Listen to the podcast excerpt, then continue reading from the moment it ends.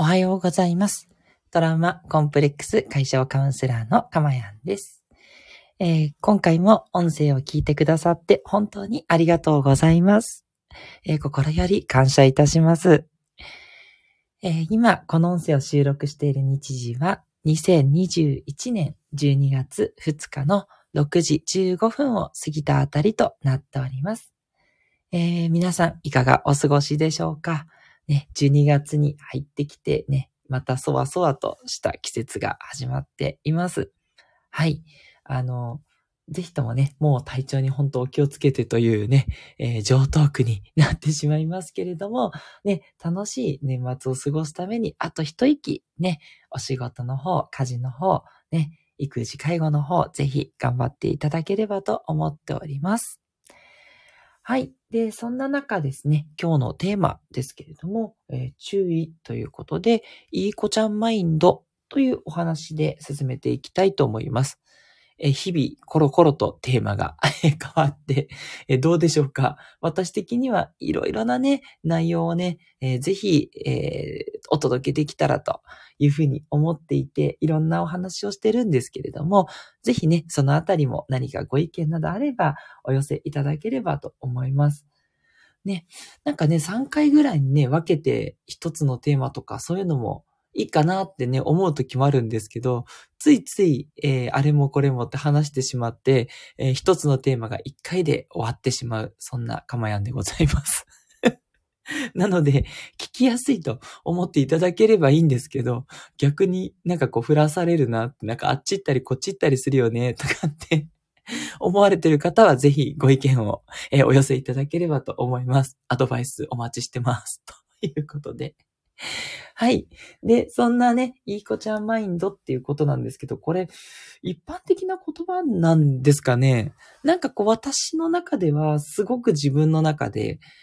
これは気をつけなければいけないって思って、こう意識して使ってきた言葉というか、自分に染み込んでいる言葉なんですよね。まあ、あの、昔からですね、こう、受け入れてやっぱりもらえなかった、そういうこう、トラウマとかからですね、コンプレックスから受け入れてもらえなかったっていう過去があるので、なんかそれをこう、ね、受け入れてくれた人が、あの、小学生の時とかなんですけど、昔の話でいたんですよ。で、その受け入れてもらえたっていうことがすごく嬉しくて、そこは良かったんですけど、その受け入れてもらったきことをきっかけに、つい周りの人に媚びてしまう自分になっていたんですよね。要は、えっと、周りの人に、えーいろんなことを奉仕する感じ。その人に気に入られるために、こう自分が思ってもないこととか、自分がやりたいと思ってないことでもやる、みたいな。こうとにかく周りの人に合わせるっていうことをすごいやっていたんですよ。で、そうしていれば、あの、受け入れてね、もらえて、きっと、えーこのままいけば、えーつまはじきに仲間外れにされることはないだろうっていうね、そういう思いがね、すごいあって、で、小さい頃からすごくいい子ちゃんでよっていう、悪い意味でのいい子ちゃんをずっとね、演じてきたっていうやっぱ意識があるんですよね。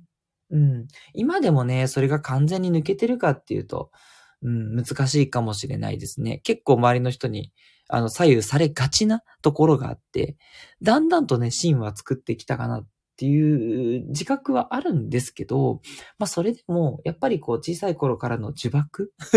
っていうのは、なかなかね、あの、すぐに外すのは難しいところもあるかなと思いますし、これをね、聞いてくださっているあなたも、もしそのコンプレックスとかそういうのがあってっていうことだとしたら、同じようにね、思ってることってあると思うんですよね。で、これ一見あってもいいんじゃないってね、思う方もいるかもしれないんですけど、それがね、確かに災いにならなければいいんですよ。うまいこと使っていただければ。ね、他の人と仲良くするために、ね、ある程度その人に合わせるって悪いことではないんですけど、私の場合それが問題なのが、それが認められなかった時に、怒りとかね、悲しみに変わっちゃうんですよね。自分がこんなにいい子ちゃんであなたに尽くしてあげてるのに、あなたは全然私のことを認めてくれない、みたいな そういうことがあると、こう怒りや悲しみになっちゃうんですよね。それはね、やっぱ相手に期待をしてしまっているっていうことなので、期待はね、やっぱ常に満たされるわけではないですよね。うん。相手は相手の人生を生きているわけですので、自分がね、どんだけこう周りにこう気を使ったとしても、それが受け入れられるとは限らないわけなので、そんなね、当たり前のことすら、この呪縛によってなくなっちゃうんですよね。うん。だからやっぱり自己犠牲的な、こう、いい子ちゃんでいるっていうことっていうのはやっぱり弊害があって、相手に意思、えー、欲求を持ってしまう。認められたいとか、自分と仲良くしてほしいとか、うん。そういうね、欲求につながっちゃうので、ちょっとね、注意した方がいいかなっていうふうに思うんですよね。はい。なので、えっと、そういったね、認めたい、られたいっていう欲求っていうのがあると、なかなかいい子ちゃんでよっていうのがね、抜けなかったりするので、そうじゃなくって、まあ、いつもお話をしてしまうんですけど、自分で自分を認めるっていうことをね、積み重ねていただけると、この、えー、いい子ちゃんでいるとか、相手に承認欲求を求めてしまうっていうことがどんどん減っていくっていうことは事実だろうなというふうに私は感じています。で、ただ、この自分で自分を認めるって言うのは簡単なんですけど、それができればね、苦労しないというふうにね、思ってる方も多いんじゃないかなっていうふうに思うんですね。なので、えっと、ここで一つ私の方からお伝えしたいことがあって、あの、自分で自分を認めようというふうにやっぱりね、そうしていくっていうのはストレートすぎるし、今までできなかった人がいきなりそれをしても、挫折に向かってしまう。あの、ダイエットしようとして痩せようって言ってご飯を我慢してるのと同じ感じかなって思うんですよね。そのストレートにそっちに行っても、なかなかね、いきなりは難しくて、やってってもね、全然いいとは思うんですけど、あの、やってってね、いや、それ、やってもやっぱりまたこう、それだと満たされないとか、どうしてもね、相手から認められるのがないと、私は生きていけない、みたいにね、思うね、方もいらっしゃるかなと。あの、カウンセリングをしててもね、そういうふうに感じることもあるので、一つだけちょっとお伝えしたいんですけど、それはやっぱり感謝ですね。感謝をとにかくし続けるっていう、うん、これが効果的かなって思います。一見ね、この感謝し続けるって、え、何自分を認めるところと全然ずれてるし、むしろ相手に対してじゃないっていうことなんですけど、この感謝って、えっとね、全体になんですよ。相手だけじゃなくて、自分にも感謝。こうして健康でいられるとか、こうして日々、えー、充実して過ごせてるいや、もしくは充実して過ごせてないかもしれないけど、そんな波乱万丈な人生ありがとう、みたいな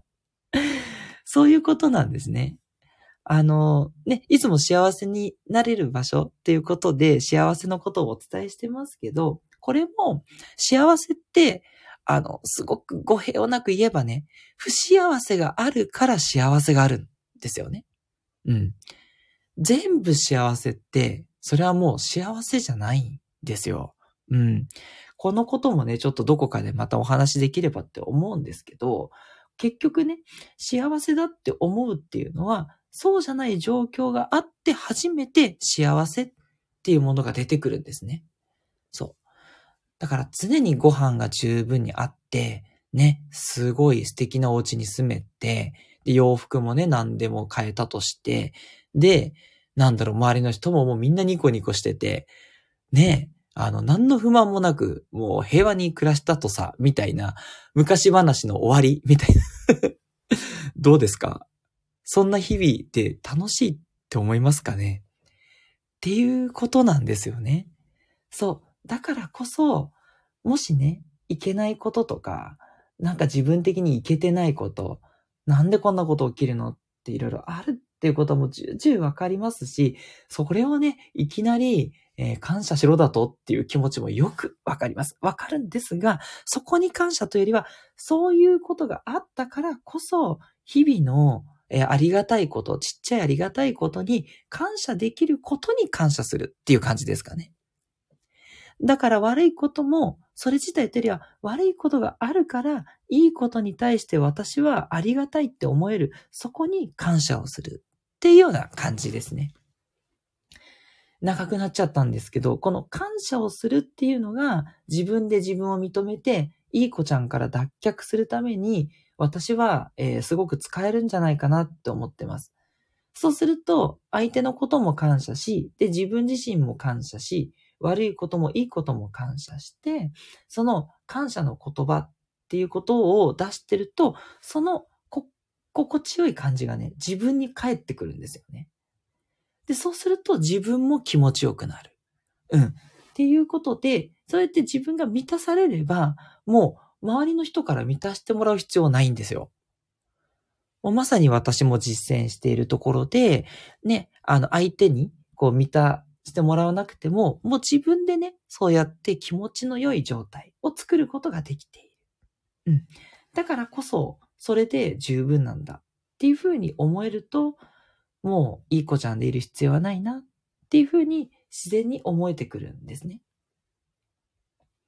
はい。ということで、ちょっと一見ね、つながりがないような、えー、ことなんですけど、ぜひね、その感謝っていうことを少しずつでもね、進めていただけると、えー、いい子ちゃんでいちゃうなっていう人はですね、えー、だんだんと外れてくると思いますので、ぜひお試しいただきたいなというふうに思います。最後に今日のワンアクションなんですけど、感謝を嘘でもし続けるということです。はい。嘘でもいいです。大丈夫です。嘘でもね、感謝の言葉、まあ、ありがとうとか、ありがたいとか、いや、これは本当に、いや、いいな、みたいな。言葉は何でもいいんですけど、こういう言葉はもうプラスの言葉ですので、それをね、もう気持ちが全然乗ってなくても、全然感謝の気持ちじゃなくても、その言葉を念じるとか、ちょっとね、ちっちゃい声出すとか、それをね、し続けていれば、絶対にね、自分の気持ちって好転していくんですよ。まあ、もちろんね、気持ちなんでアップダウンがありますから、それをやっても、あの、全然こうね、心ささくれる時もあって、全然それもいいんですね。これも同じです。ささくれる気持ちがあるから、そうじゃないあったかい時に感謝ができるわけなので、ね、常にね、あったかいことばっかりだったらね、それは当たり前になっていってしまうので、なので、あの、こんなね、うさな気持ちでもありがたいとか、心で言っていいのかしらってね、思う人いるんですけど、大丈夫です。最初はね、そこからぜひスタートしてみてください。スタートしないより、スタートする方が100倍、1万倍素晴らしいです。はい。なのでね、これはもうしょうがない。最後はもう騙されたと思ってですね、ぜひありがたいとか、いや感謝感謝とか、そういうね、えー、言葉を、え念じるだけでもいいので、そうやってね、えー、ぜひぜひ感謝を、常にし続ける嘘でもというのをワンアクションとしてやってみてください。はい。ということで、えー、今日のお話いかがでしたでしょうか？いろいろね、お話が出てきたと思うんですけれども、まとめさせていただくと、まあ、いい子ちゃんマインドっていうのは、えいいことのようで、あの、周りからやっぱり認められない、承認欲求が満たされないときに、怒りとか悲しみになってしまうので、注意しましょうということです。